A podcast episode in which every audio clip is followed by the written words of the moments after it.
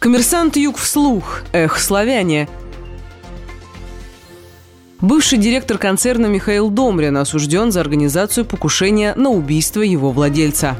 Ленинский районный суд Ростова-на-Дону приговорил к 15 годам лишения свободы бывшего директора ростовского строительного концерна «Славяне» Михаила Домрина, который обвинялся в незаконном приобретении огнестрельного оружия и организации покушения на владельца концерна Юрия Погибу. Осужденный не признал свою вину, заявив, что его оговорили. В Ленинском районном суде Ростова-на-Дону состоялось оглашение приговора по уголовному делу Михаила Домрина, бывшего директора ростовского строительного концерна «Славяне», который обвинялся в организации покушения покушения на фактического владельца концерна Юрия Погибу. Часть 3 статьи 33, часть 3 статьи 30, пункт З, части 2 статьи 105 Уголовного кодекса. Господину Домрину также инкриминировалось незаконное приобретение огнестрельного оружия. Часть 2 статья 222 Уголовного кодекса. Суд признал вину Михаила Домрина по всем статьям обвинения и приговорил его к 15 годам колонии с отбыванием в колонии строгого режима и последующим ограничением свободы на один год. В ходе судебного разбирательства доказательства подсудимый не признал свою вину, утверждая, что его оговорили. Михаил Домрин и его защита просила об оправдании. Гособвинитель ходатайствовал о назначении 15 лет колонии строгого режима. Представитель потерпевшего Юрия Погибы просил назначить подсудимому наказание в виде 18 лет лишения свободы. Как ранее писал коммерсант Юг, Михаил Домрин являлся доверенным лицом владельца строительного концерна «Славяне» Юрия Погибы и финансовым директором его строительного концерна. Пользуясь расположением господина Погибы, он убедил просил его переоформить принадлежавшие тому бывшие цеха ростовского часового завода общей площадью свыше 3000 квадратных метров стоимостью 286 миллионов 600 тысяч рублей на компанию Realty Don. В ходе сделки передача денежных средств не осуществлялась, поскольку по замыслу ее участников фактическим владельцем имущества оставался господин Погиба. Тем не менее, в кадастре право собственности было зарегистрировано на фирму Realty Don, принадлежавшую Алексею Гапоненко. По версии следствия, господин Гапоненко был был полностью подконтролен Михаилу Домрину, который, юридически лишив собственности Юрия Погибу, решил физически устранить и его самого. Следователи выяснили, что Михаил Домрин через знакомых привлек к совершению преступления москвича Михаила Никитина и гражданина Латвии Вадимса Николаевса. Михаил Домрин приобрел через неустановленных лиц пистолет-пулемет самодельного производства и передал его Вадимсу Николаевсу, находится в международном розыске, для совершения убийства Юрия Погибы. Однако москвич в последний момент отказался участвовать в нападении. После этого подсудимый, не оставив своих намерений, подыскал другого исполнителя, 23-летнего жителя Московской области Алексея Иванова, пообещав ему через Вадимса Николаевса в качестве вознаграждения 50 тысяч долларов. Николаевс передал исполнителю снаряженный семью патронами пистолет-пулемет с прибором для бесшумной стрельбы. 17 сентября 2011 года Алексей Иванов, дождавшись, когда Юрия погиба, со своим водителем-охранником вернуться домой, зашел вслед за ними в подъезд. Увидев, что охранник прикрывает бизнес бизнесмена, мешая выстрелу, киллер выстрелил в него. Охранник скончался на месте, а Юрий Погиба успел скрыться от преследователя, получив ранение левой кисти. Стрелок покинул место преступления, выбросив оружие через забор, после чего уехал на такси в Новочеркасск, а затем на поезде в столицу. В июне 2015 года Алексей Иванов был задержан в Москве сотрудниками правоохранительных органов. В ходе предварительного расследования он повесился в своей камере в СИЗО. Отметим, что сам Юрий Погиба в августе 2017 года был объявлен в розыск по подозрению в мошенничестве на 13 миллионов 600 тысяч рублей. Часть 4 статьи 159 Уголовного кодекса. По версии следствия, он похитил бюджетные средства при выполнении муниципального контракта. В свою очередь, защита Юрия Погиба утверждает, что данное уголовное дело было возбуждено после опроса Михаила Домрина, якобы который говорил своего работодателя. Подробнее смотри «Коммерсант Юг», номер 223 от 30 ноября 2017 года.